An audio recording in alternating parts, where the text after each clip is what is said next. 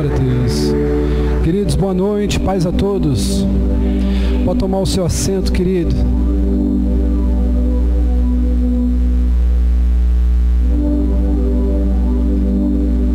Aleluias.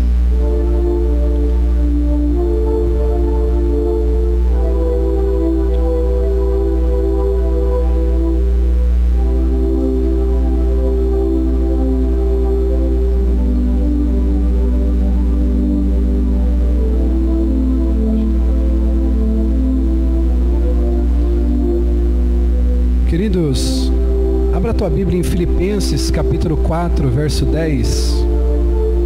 Filipenses 4, 10.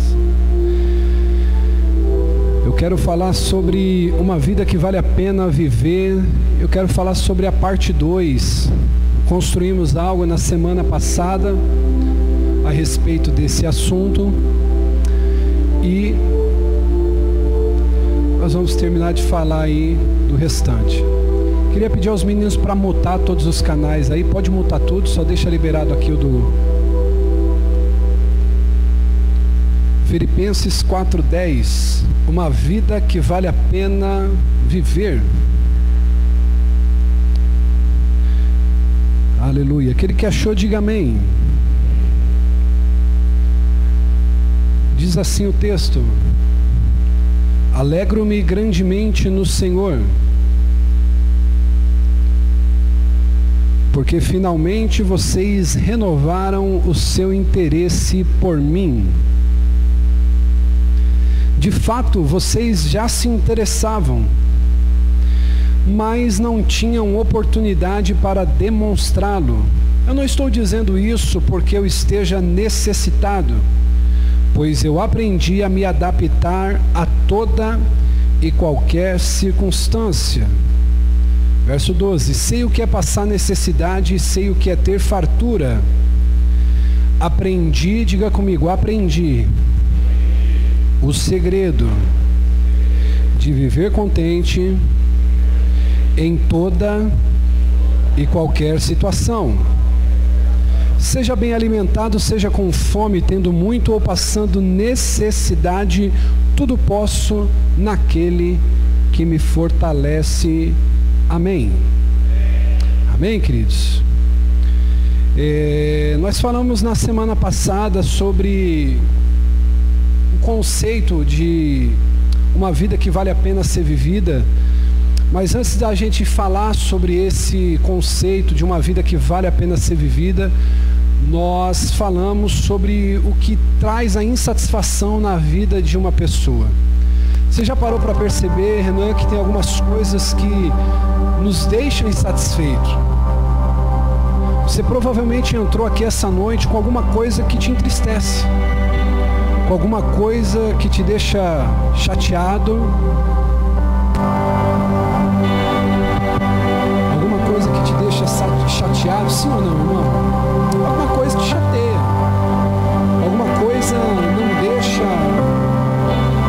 As coisas parecer que estão bem.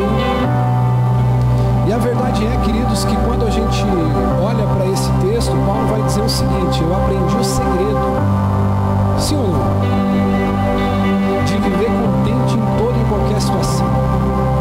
Isso é algo, querido, importante para nós, porque se é um segredo, a gente precisa que ele seja revelado, amém?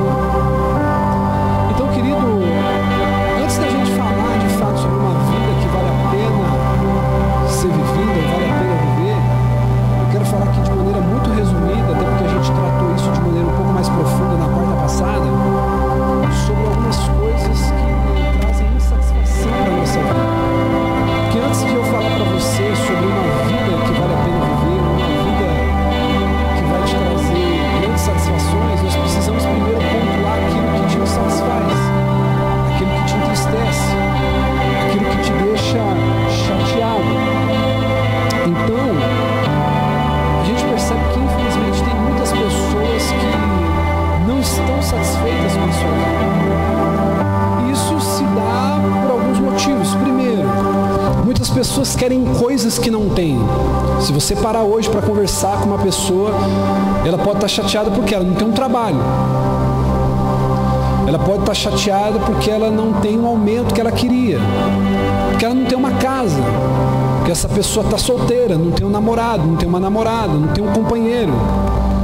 Então, o fruto de muitas frustrações e insatisfações na vida de algumas pessoas é porque elas querem coisas que elas não têm. Conversava ontem com a minha esposa enquanto jantávamos e tentando abrir a, é, é os olhos dela um pouquinho para a realidade das bênçãos de Deus para a nossa vida. Porque a mulher ela é mais pé no chão mulher ela, ela, ela, ela tem aquela visão do bem-estar da casa, do bem-estar do lar, sim ou não? Uma mulher feliz, uma mulher que está vendo que a dispensa dela está cheia, que os produtos de limpeza está tudo ok, que as roupas estão passadas no armário, ela não quer guerra com ninguém, sim ou não, irmão? E aí conversando ontem com a minha esposa, que mesmo em meio às dificuldades, às adversidades que nós passamos, que a boa mão de Deus ela tem estado com a gente e que o nosso motivo de estarmos ali ontem, nos alegrando, celebrando, não era com tristeza pelo que a gente não tinha, mas era com alegria pelo que a gente conquistou e pelo que a gente já tinha. Então isso traz uma perspectiva diferente. Talvez você pode ter algumas coisas que você não tenha, você pode sentir falta, mas isso não pode te entristecer, isso tem que te trazer uma alegria. Por quê? Porque isso são os desafios. Amém? Segunda coisa que entristece ou traz insatisfação para algumas pessoas Primeiro, elas querem coisas que não têm. Segundo, elas querem mais do que têm. Tem pessoas que não estão felizes, estão satisfeitas porque elas querem mais. Talvez você está aqui essa noite, você tem um carro que está velhinho. Mas vou dizer uma coisa para você, tem gente que vem para cá a pé. E ela daria 12 horas do dia dela para trabalhar e fazer hora extra para ter esse carrinho velho que você tem, que você tem satisfeito. Sim ou não? Talvez você está insatisfeito com a igreja que você está congregando. Mas tem pessoas que não conhecem a igreja tão boa quanto você está. E tem pessoas que vivem vida insatisfeita porque elas querem mais do que elas têm, elas não conseguem ser gratas àquilo que têm. Talvez você pode olhar na sua ótica racional humana e dizer assim, bispo, eu mereço ganhar mais, eu mereço um trabalho melhor, eu mereço um casamento mais feliz.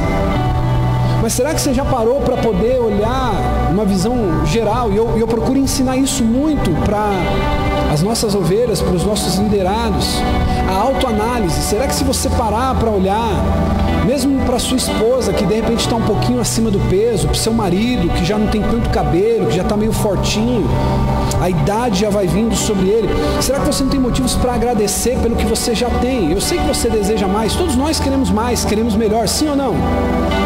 Mas será que se a gente for honesto, e eu não estou falando de ser espiritual aqui, eu estou falando de ser inteligente. Se a gente olhar para a nossa realidade hoje, será que você tem motivos de agradecer?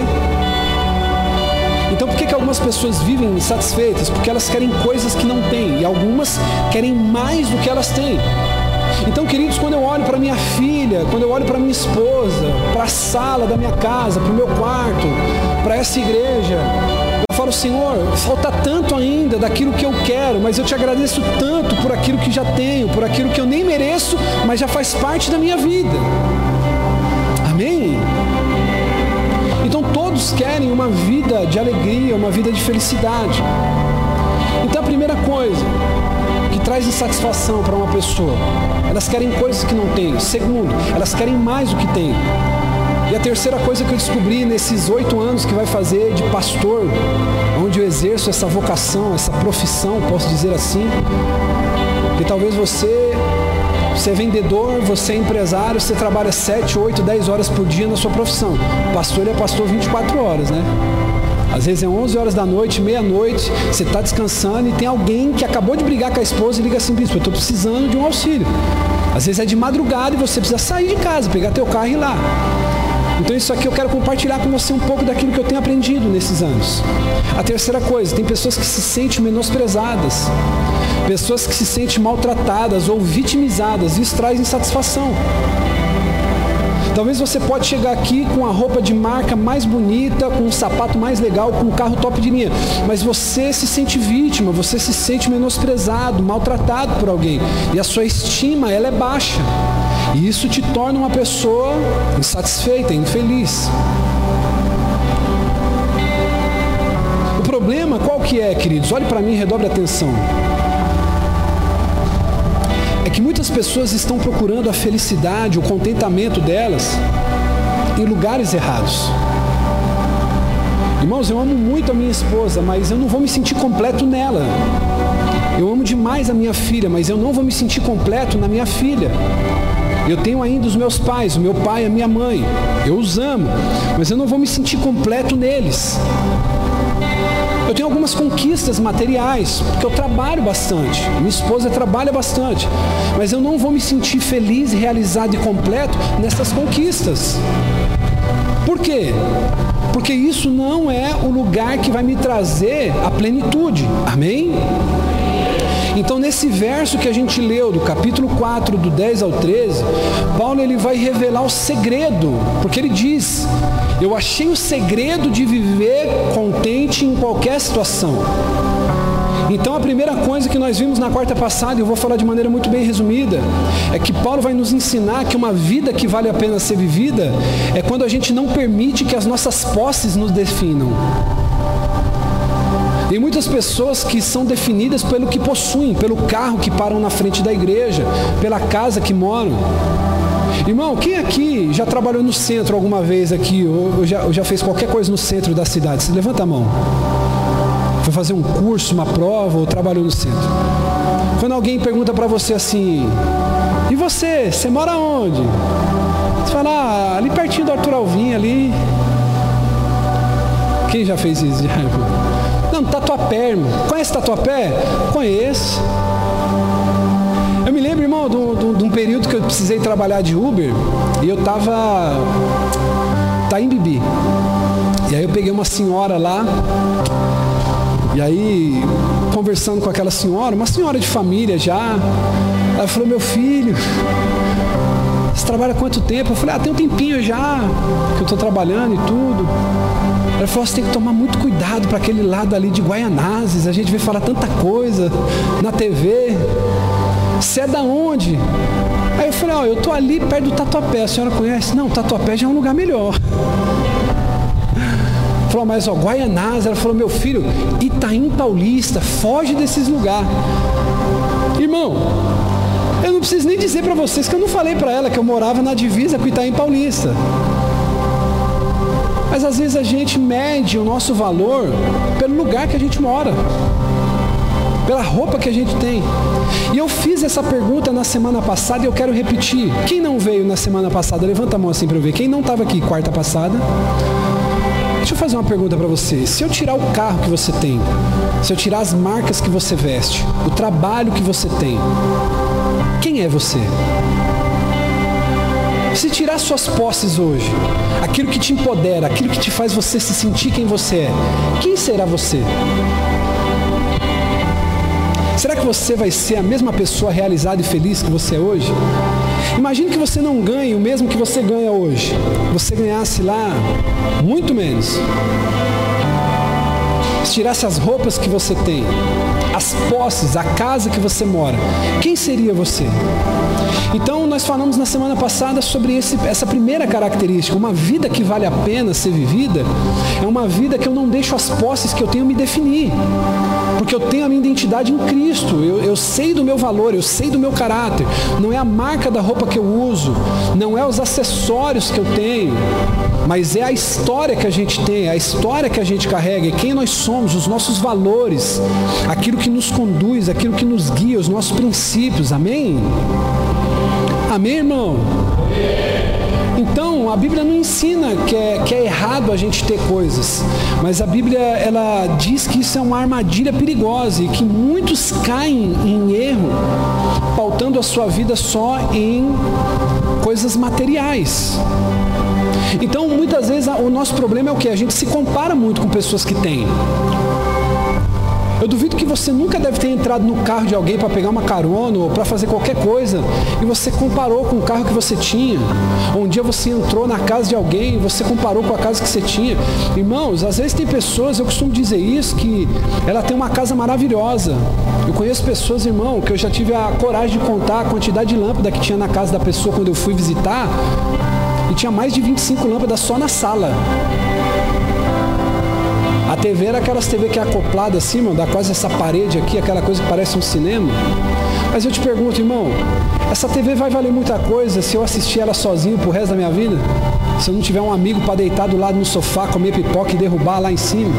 Às vezes a pessoa tem uma piscina maravilhosa na casa dela, mas se eu não tiver um amigo que me ama de fato, não pelo que eu tenho, mas pelo que eu sou, para mergulhar nessa piscina e se refrescar comigo, do que, que vai valer isso tudo que eu tenho?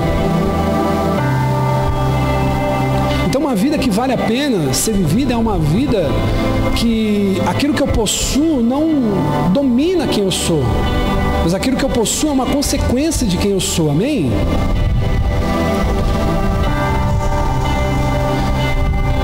A segunda coisa que eu quero tratar com vocês aqui, de fato, é o assunto dessa noite. É que a segunda coisa, ou o segundo segredo de Paulo, que ele vai nos ensinar de uma vida que vale a pena ser vivida, é que ele não pode, eu não posso permitir que as circunstâncias me limitem. Amém? Primeiro, eu não posso permitir que as minhas posses definam quem eu sou. Segundo, eu não posso permitir que as circunstâncias à minha volta me limitem. Se tem alguém, querido, familiarizado com o sofrimento e com circunstância difícil, esse alguém foi Paulo, sim ou não?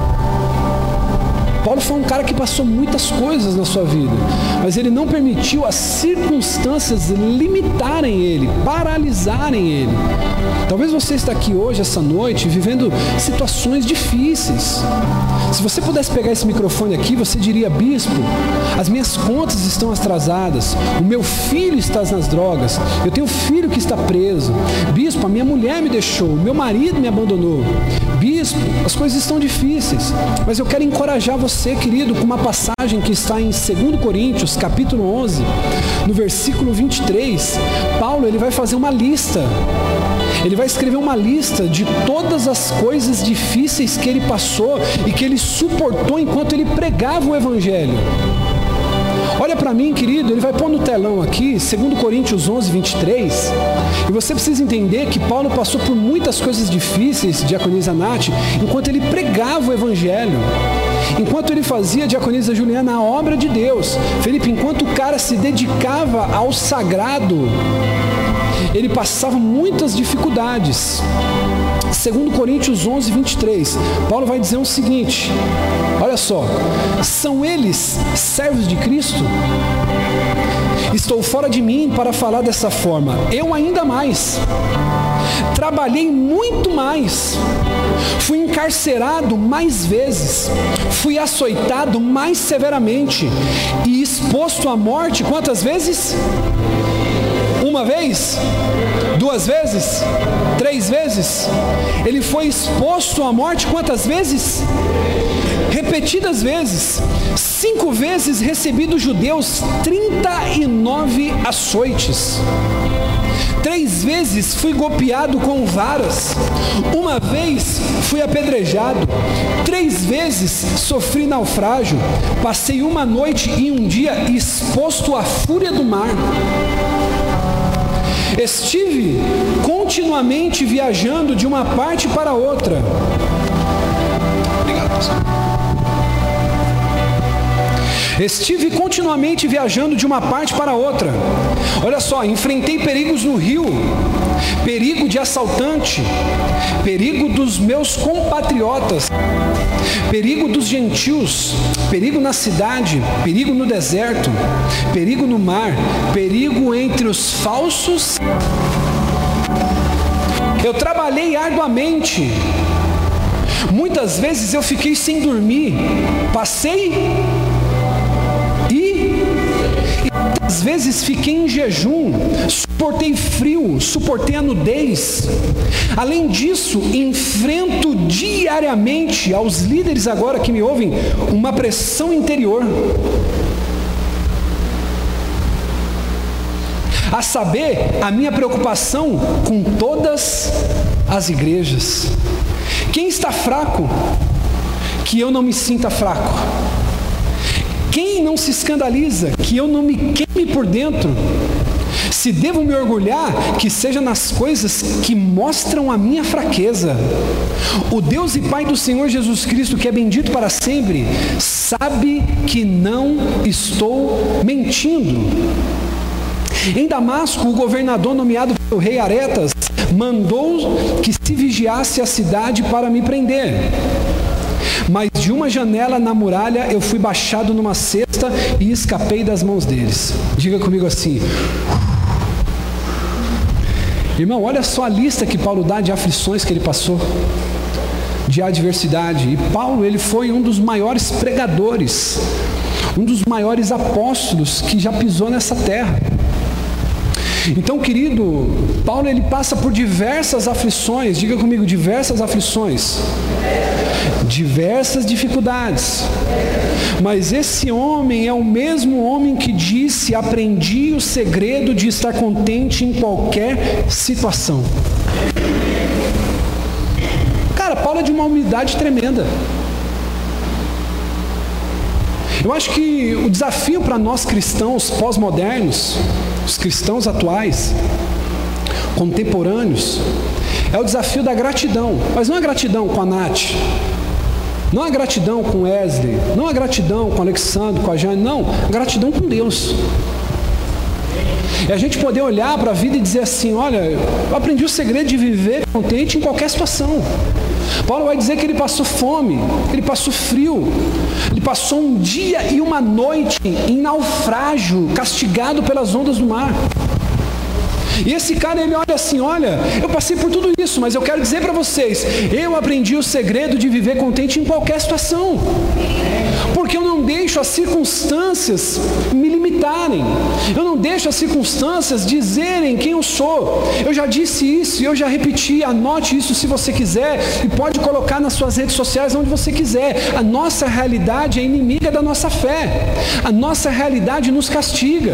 Talvez hoje você está aqui, querido, e a sua realidade está dizendo para você tudo ao contrário do que Deus disse, do que Deus prometeu. Mas você veio aqui nessa noite para receber essa palavra de fé no teu coração, que não é as suas posses que vão te definir, que não é as circunstâncias que vão te parar. Você tem algo que quem está no mundo não tem. Bispo, o que, que é? É a fé. E a palavra diz que a fé é o que vence o mundo. Amém? Para mim, redobre sua atenção, porque isso é muito importante. Eu estou dizendo que a sua fé vence. Eu não estou falando que você tem fé para vencer no mundo. Eu estou falando que você tem fé para vencer o mundo. Porque a teologia da prosperidade, os pregadores atuais, eles dizem que a sua fé te faz vencer no mundo. Isso é uma mentira. A tua fé te faz vencer o mundo e não vencer nele. Diga para duas ou três pessoas, diga assim: a tua fé te faz vencer o mundo e não vencer nele. Diga, diga, diga.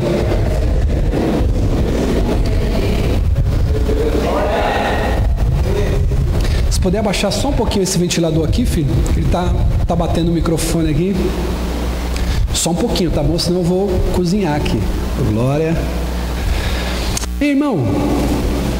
Amém? Amém? Paulo, pode aumentar só mais um pouquinho, filho, senão eu vou cozinhar aqui. Como que Paulo fez isso? É uma pergunta para se fazer essa noite, sim ou não, irmão? Como que Paulo teve frieza? Como que Paulo teve frieza para suportar tudo que ele suportou? Isso é uma pergunta interessante, sim ou não? Sabe o que, que eu aprendo com esse texto? É que Paulo, ele sabia que aonde quer que ele estivesse, qualquer circunstância que ele enfrentasse, ele estava na vontade de Deus. Irmão, olha para mim, por favor, redobre sua atenção. Tem coisa mais importante do que você tá na bênção, Nath, ou você tá na dificuldade, tá na prova, mas você olhar e dizer assim, bispo, não importa o que eu estou passando, eu sei que eu estou na vontade de Deus. É o que a gente conversava hoje, filho, por mensagem.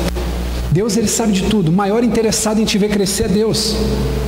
Só que o problema muitas vezes é esse, porque a nossa razão, a nossa carnalidade, o evangelho carnal que muitas vezes nós vivemos, ele, ele nos traz para a realidade. E aí, por nós estarmos na realidade, nós não conseguimos ter uma visão espiritual. Paulo ele estava olhando, olha, esse sofrimento que eu estou passando ele é leve e momentâneo, porque existe uma glória preparada para mim lá na eternidade. Então, cara, como que a eternidade podia trazer alívio para a realidade? Já parou para se perguntar nisso? Paulo, irmão, acreditava que se ele estivesse na prisão, ou se ele fosse um homem livre, ele estava na vontade de Deus. A pergunta que eu quero fazer para você é a seguinte: hoje você se encontra aonde?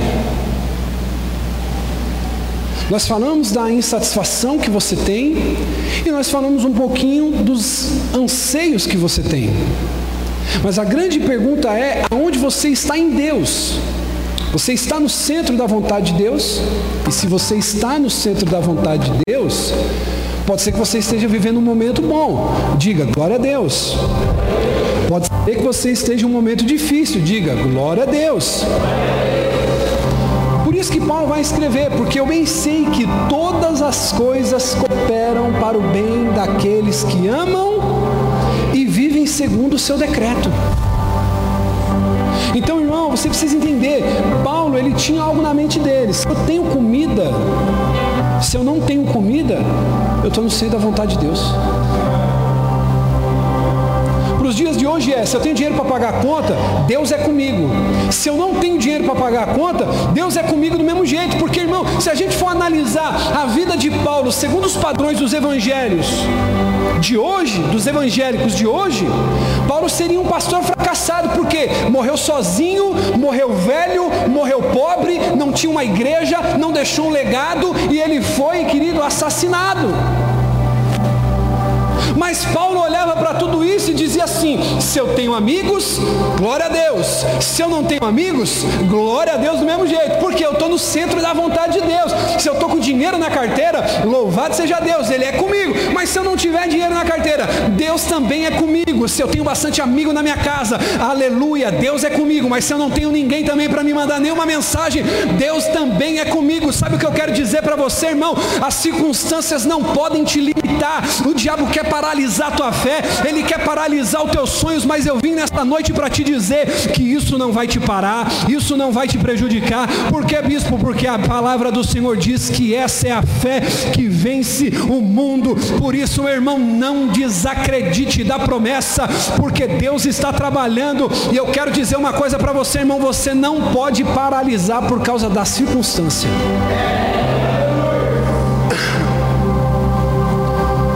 Se toda vez que você olhar para a circunstância, você for por ela, Andressa, querer saber se Deus é contigo ou não, você desvia da fé. Sim ou não, irmão? Se toda vez que eu olhar para a minha realidade, Wesley, eu pensar assim, se eu for pensar, pelo tanto que dá certo as coisas para mim, se Deus é comigo ou não, irmão, eu vou pensar que Ele me abandonou faz tempo. Quem aqui vai pensar a mesma coisa? Essa é a fé que vence o mundo. Se está dando tudo certo. Irmão, vamos ser sinceros aqui, sim ou não?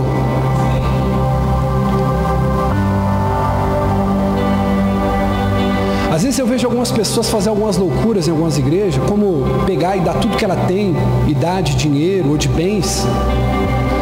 Porque, irmão, eu já peguei, eu já estive em cultos, posso falar isso aqui? Precisava que aumentasse um pouquinho esse aqui, já começando a soar um pouquinho mais. Posso falar isso aqui? Eu já participei de cultos, irmão. Acho que a Ju pode lembrar disso aqui. Não vou falar o nome do pregador por ética, porque ele é muito conhecido. A bispa vai lembrar desse cara. Ele falou assim: Ó, oh, você vai fazer uma oferta de mil reais essa noite. E Deus ele vai te dar cem vezes mais. Quanto? Conta é simples. Se você não puder dar mil, você vai dar um X. Aí eu comecei já a calcular aqui na minha mente. Eu era empresário na época. Eu falei, cara, é muito tentador. 100 vezes mais? Falou, no mínimo, no mínimo, Deus vai te dar 30 vezes mais. Então, se você der mil, Deus vai te dar quanto? Ele fez isso no meio da igreja, 30 mil. Falou, só que tem uma coisa. Ah, irmão, aí foi a deixa. Se você não receber no mínimo 30 vezes mais, você pode me ligar porque Deus não é comigo. Eu falei, cara, esse cara aí é quente. Esse cara aí é colado com homem lá de cima. Irmão, e eu sei que foi um fruzoê na igreja. Foi gente para tudo quanto é lado, era cheque, era cartão, era dinheiro. Só que meu coração se fechou. Eu sempre, irmão, entrei em desafios, né, bispo? Nós entramos em desafios de R$ 1.500, de irmão, não tínhamos como pagar os 1.500, fomos lá, fizemos em dois cheques. Porque o Senhor colocou no nosso coração de nos desafiarmos, de ajudarmos a igreja. Mas naquele momento, naquela, é, naquela oferta que aquele rapaz ele fez, em especial, meu coração se fechou. Irmão, quantas pessoas fazem o que não podem muitas vezes, num momento como esse, vai lá, entrega mil reais, aí passa os 30 dias, não acontece? Aí liga para o pregador. Aí sabe qual é o tipo de coisa que houve? Não, mas calma aí. Você entregou, mas você está me ligando. Sabe por que você está me ligando? Porque você não teve fé. Porque se você tivesse fé, você não ia contar só os 30 dias, você ia esperar 40, 50, 60, mas uma hora ia acontecer.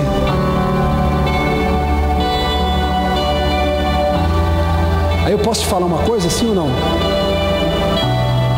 Sabe por que tem pastor ladrão? Porque também existe ovelha gananciosa.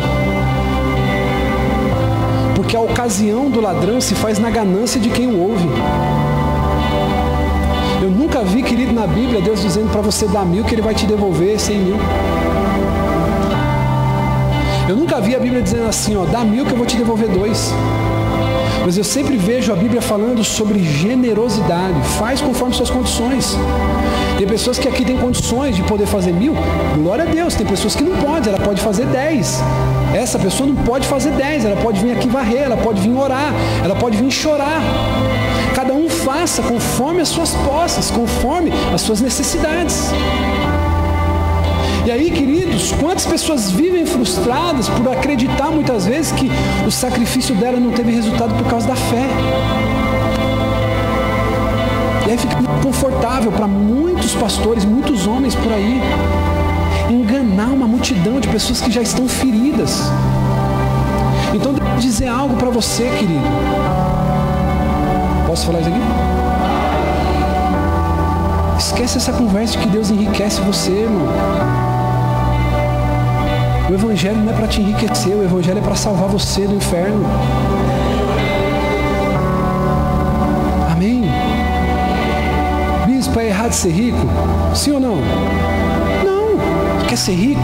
Trabalhe, irmão. Acorda cedo, dorme tarde, poupe dinheiro, seja investidor. Você vai ganhar. Seja fiel a Deus, Ele vai fazer como fez com José como ele fez com Abraão. Irmão, todo mundo fala da, da, da, da, prosperidade de Abraão, mas eu quase não vejo ninguém pregar sobre as batalhas que ele teve que guerrear. Abraão foi próspero, mas ele teve que guerrear contra os sodomitas, contra vários inimigos. Então, vezes o problema é esse, irmãos. A gente vai permitindo as circunstâncias nos limitar. Vai ficando difícil, difícil, difícil. A gente vai se recuando, sim ou não, irmão?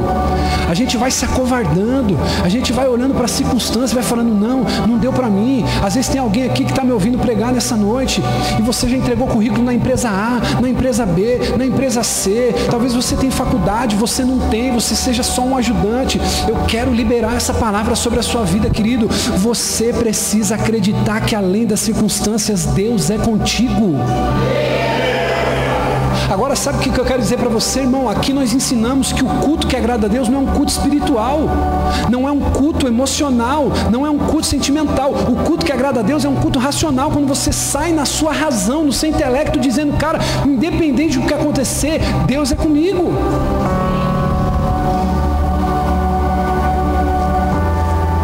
circunstâncias, elas não podem Paulo tivesse comida, ele estava bem. E se ele não tivesse comida? Ele estava bem. Irmão, quem participou do nosso primeiro dia de consagração hoje? Irmão, vou dizer uma coisa para você, não é doideira você olhar para tua geladeira, aí você vê lá suco, refrigerante, você vê um monte de coisa na sua dispensa, na sua geladeira, e você olhar e falar assim, caramba, não posso comer nada doido isso? Mas irmão, tem coisa mais satisfatória do que depois que você faz um período longo de jejum, você ora a Deus e você fala assim: venci o primeiro dia. Eu costumo dizer, querido, lá em casa, para minha esposa, eu aprendi isso com um pastor, que a melhor hora para jejuar é quando você faz a compra do mês. Não é gostoso? Quando você pode fazer aquela compra mais abastada, aí você compra de tudo assim, aí você fala assim, amanhã eu vou jejuar. Por quê?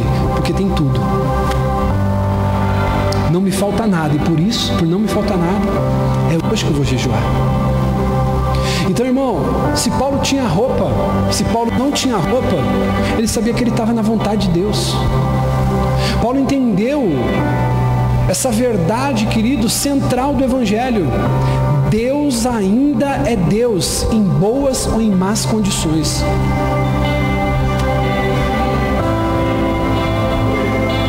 Aqui. Paulo entendeu a centralidade daquilo que ele pregava.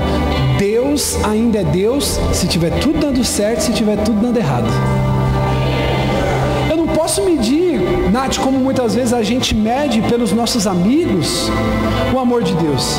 Se a pessoa me ama, ela me ama. Mas se ela se afasta, ela já não me ama. Não. Se está tudo dando certo, Deus é Deus. Se está tudo dando errado, Deus é Deus.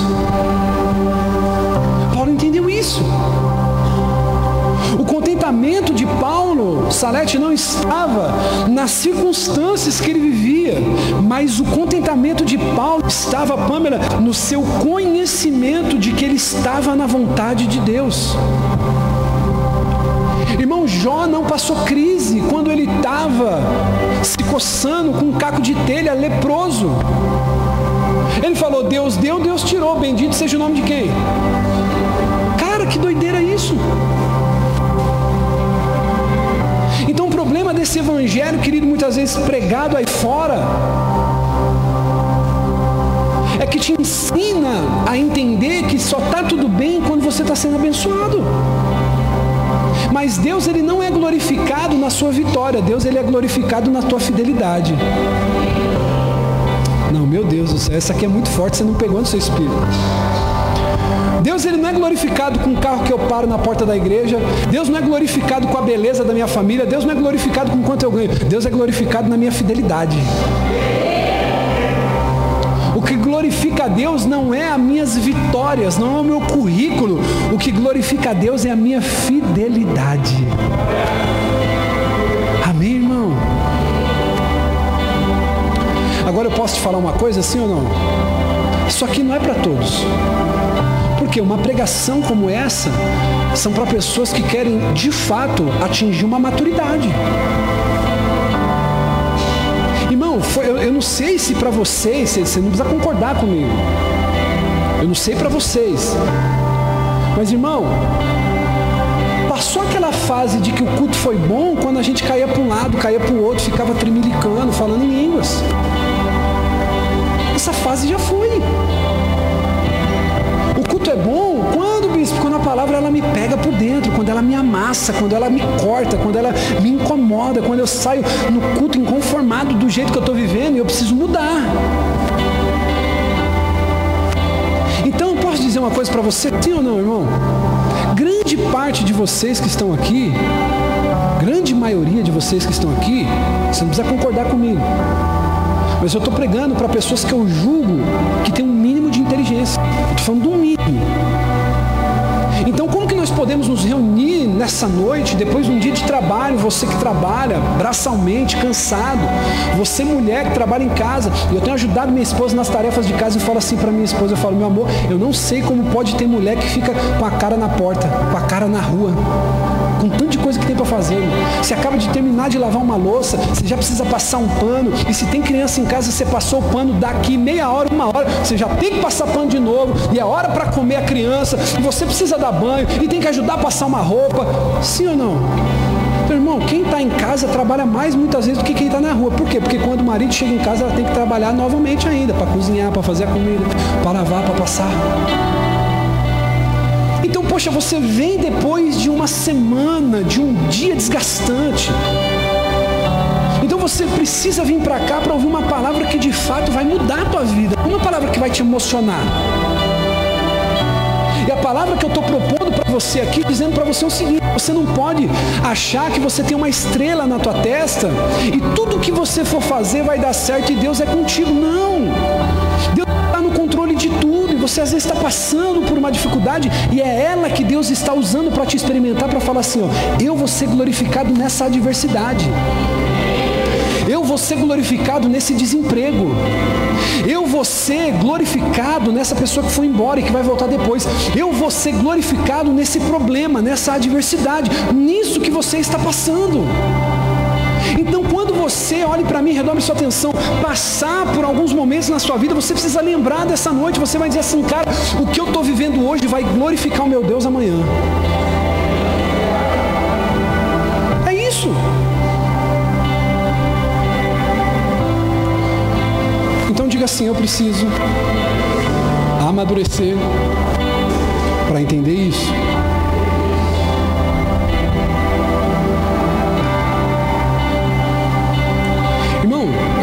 Isso aqui, mas eu vou te provar agora que você precisa amadurecer muito para receber isso no teu espírito, não na tua razão agora, não no teu intelecto. Bispo, me prova por quê? Posso falar isso aqui? E nós já vamos encerrar, o louvor pode subir. Escute isso. Quantos de nós estamos baseando a nossa felicidade, o nosso contentamento, o nosso prazer da nossa vida na circunstância? Quantos de nós? Pessoas, irmão, que diz assim: eu só vou ser feliz de verdade quando eu perder peso, quando eu tiver o corpo ideal. Enquanto eu não tiver o corpo que eu desejo, eu não vou ser feliz às vezes eu me olho no espelho, tem pessoa que fala assim, né? Pô, você deu uma engordadinha, né? Tem gente que não tem esse mancol, né? E fala, né? Mas eu digo assim, eu tenho espelho em casa. A gente sabe, sim ou não? Mas eu não posso olhar, querido, para minha realidade e falar assim, não, eu só vou ser feliz quando eu perder essa barriguinha e tiver o shape do pastor Fábio, o shape do pastor Márcio. Não, irmão, eu olho para esses irmãos e falo assim, poxa, que benção, né? Eles, eles estarem assim mais magrinhos, mais fitness. Se eu não olhar e não me contentar com a realidade que eu tenho, eu esperar para dizer assim, não, eu só vou ser feliz quando eu perder a barriguinha. Eu só vou ser feliz no meu caso, né, Ricardo, no nosso caso, Dedé, quando eu fizer o implante. Eu só vou ser feliz quando eu tiver um cabelão aqui para jogar e pá, e todo mundo fala, ó, o cabelo do cara. São pessoas que permitem o que? As circunstâncias dominarem elas. Quantas pessoas dizem assim, eu não posso ser feliz até que eu pague tudo que eu devo? Tem pessoa que não consegue dormir. Tem pessoa que não tem paz. Você conhece alguém assim, irmão? A pessoa não tem paz, ela não consegue ser feliz, porque ela sabe que está devendo para alguém. E aí ela dentro dela permite essa circunstância a influenciar. E ela diz assim: eu só vou ser feliz depois que eu pagar todas as minhas dívidas. Eu não posso ser feliz até eu conseguir um emprego diferente. Aí a pessoa vai, pode ser que ela passe lá dois anos naquele trabalho dela, e ela está determinando a felicidade, redobra para mim, por gentileza, ela está determinando a felicidade dela pelo trabalho que essa pessoa tem. Não, eu só vou ser feliz quando eu sair daqui dessa casa. Eu só vou ser feliz quando eu conseguir um emprego diferente. Tem pessoa que diz assim, não, eu só vou conseguir ser feliz quando eu mudar para uma casa maior. Ou seja, a circunstância está dominando a tua vida. Você feliz pelo que consegue, pelo que conquista, não por quem você é, não pelo estado de espírito. São as coisas externas. Então, deixa eu dizer uma coisa para você: você nunca vai conseguir ser uma pessoa completa. Por quê? Porque são as coisas externas que te completam. Isso que o apóstolo Paulo vai dizer em Romanos capítulo 12: transformai-vos. Tem que ser por dentro primeiro, para depois tudo mudar à tua volta. Você muda por dentro, irmão. Uma vez um discípulo aqui, um filho da, da, da igreja, ele me procurou e falou assim: Bispo, eu vou pedir as contas no meu trabalho. Aí eu falei: Isso mesmo, filho, pede mesmo. Vai ficar duro por aí pedindo dinheiro para sua mãe, para seu pai, tonto. Não, bispo, eu vou pedir meu, minhas contas. Ele está aqui, ele sabe o que eu estou falando. Porque para mim não está bom. Eu estou lá no meu emprego lá e estão me perseguindo, porque o meu patrão é isso. Aquele meu amigo é, é isso, é aquilo. E eu vou dizer uma coisa para o senhor, bispo, para mim não está dando mais, eu era pastor na época ainda. Ah, pastor, vou largar tudo. Eu falei assim, faça isso. Só que me diga uma coisa, quando você entrar numa empresa nova, vai ser todo mundo crente lá e você vai morar no céu? Então a gente não pode pautar. Quem está entendendo o que eu estou pregando aqui, irmão? Eu não posso pautar o meu bem-estar, eu não posso, querido, pautar o meu contentamento pelas pessoas que me cercam. Eu falei para ele assim, filho, sabe qual é o problema? É que você não está bem. Enquanto você não estiver bem, nada ao seu redor vai dar certo. Se você mudar de emprego ou se você não mudar, as pessoas ruins vão existir do mesmo jeito. As pessoas que vão te perseguir vão continuar do mesmo jeito. Então eu posso dizer uma coisa para você: amanhã, quando você levantar pela manhã, sabe o que você vai fazer? Você vai orar agradecendo a Deus pelo emprego que você tem, pelo salário que você tem. E você vai chegar lá, querido, sendo uma boca profética naquela empresa, dizendo que o trabalho é uma bênção e que tudo que não pertence a Deus vai sair de lá. Você vai ver como vai ser diferente, irmão. No mesmo dia, ele falou assim: Bispo, eu quero pedir perdão. Eu falei: Por quê, filho? Falou, não, porque eu estava sendo ingrato com Deus, o meu trabalho é uma benção, o meu emprego é uma benção. E todos aqueles caras que eu estava achando que era perturbado, que isso, aquilo, Deus, ele me esclareceu uma mente de que eu tinha que estar ali justamente para ser luz na vida deles. Olha só a circunstância mudando. Porque eu não estou deixando as circunstâncias externas me deixar, me influenciar. Tem pessoa que diz assim: posso falar isso aqui? Eu só vou ser feliz de verdade quando eu me aposentar. Ou seja, a pessoa vai sofrer até os 65 anos. Conhece alguém assim? Não, eu só, eu só vou descansar na vida, eu só vou ficar tranquilo quando eu me aposentar. Irmão, eu, eu, quero uma velhice igual do meu sogro. Meu sogro está com 82 anos, vai fazer 83, né? final do mês agora, dia 1 de fevereiro, eu vou viajar para a cidade dele. Ele vai comemorar 60 anos de casado. 83 anos, sabe o que aquele camarada faz, Ricardo? Ele vai colher espiga de milho, ele, ele quebra mandioca, ele planta, ele ara a terra, 83 anos. Irmão, deixa eu falar uma coisa para você. Se você quer aposentadoria, fique sabendo, cuidado, o céu não é para preguiçoso. Tem gente que fala assim para mim, posso falar? Ô bispão, quando a gente morrer e for para eternidade, lá no céu não vai ter trabalho. Daí eu falo, meu Deus, para com isso, rapaz. No céu vai ter trabalho. Você acha que você vai fazer o quê? Vai tomar suco de abacaxi cortelão o dia inteiro e ficar deitado numa rede? Trabalho não é maldição, trabalho é bênção, irmão. Amém? Tem pessoa que diz, não, eu só vou ser feliz quando eu me aposentar. Eu não posso ser feliz até tirar as férias do sonho. Irmão, eu tenho um desejo aqui, posso falar para vocês? Eu já estou começando a guardar um dinheirinho para isso. Eu tenho o desejo de fazer um cruzeiro. Aqueles de 10 dias assim, irmão. Eu já conversei com alguns amigos você paga lá, tipo 10 mil, 15 mil, não sei. E, e, e a partir do momento que você entra no, no cruzeiro lá, você não precisa de dinheiro para nada. Porque a viagem é toda inclusa. Você toma café da manhã na faixa, café da tarde na faixa, almoço na faixa, janta na faixa. Aí tem uns eventos especiais lá dentro do, do, do navio. Que é, irmão, é tudo pago, tudo incluso. Eu falei para minha esposa assim, eu falei, meu, eu, tenho, eu, eu desejo tanto mas tem pessoa que fala assim: não, eu só vou ser feliz quando eu puder fazer a viagem dos meus sonhos, quando eu trabalhar na empresa dos meus sonhos, quando eu tiver a TV dos meus sonhos, irmão. Você não pode deixar esse tipo de coisa pautar a tua felicidade. Amém, irmão? Tem pessoa que diz assim: não, bispo, eu estou numa prova, eu só vou ser feliz depois que eu sair daquele inferno, daquela faculdade. E aí, durante todo o seu percurso, até você terminar aquela faculdade, isso vai ser um inferno na tua vida. Dizer para você? Você não pode colocar a tua felicidade em espera até que algo dê certo. Você tem que ser feliz agora, irmão. Você precisa encontrar alguma coisa que te dê alegria nisso que você está passando. Você não pode, querido, ser injusto com você mesmo e com Deus, porque algumas coisas não estão dando certo na sua vida e você achar que Deus já não olha mais para você por causa de algumas circunstâncias. Não. O que Paulo quer nos ensinar é que uma vida que vale a pena ser vivida é uma vida que a circunstância não quer dizer nada. Hoje pode estar bem, amanhã pode estar ruim, mas Deus é Deus em todos esses momentos. Já parou para perceber, irmão? Tem momentos que você está bem, sim ou não? Mas tem momentos que você está mal momento que você está bem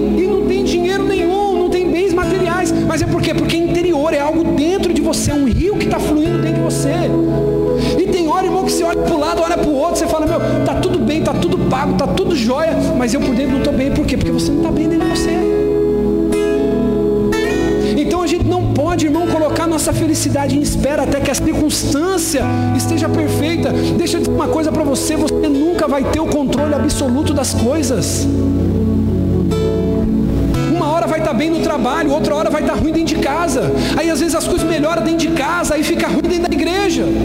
Aí uma hora melhora da igreja, aí começa a ficar problema com os filhos. Eu estou mentindo ou estou falando a verdade, irmão? Porque a gente não tem o controle, é Deus que tem o controle, nós não temos. Isso que Paulo vai dizer: Eu aprendi o segredo de viver bem em qualquer circunstância. Qual é o segredo de viver? Primeiro, você não pode deixar tuas posses te definir. Segundo, as circunstâncias não pode te limitar. Você tem que entender que independente se está dando certo ou se está dando errado, Deus é contigo. Resultados não podem avaliar a tua vida com Deus. Amém, irmão? Então Paulo vai nos ensinar um segredo, que uma vida que vale a pena ser vivida é que a circunstância não me prenda ou não me amarre. Quem está comigo nessa? Eu quero orar com você. Se coloque de pé.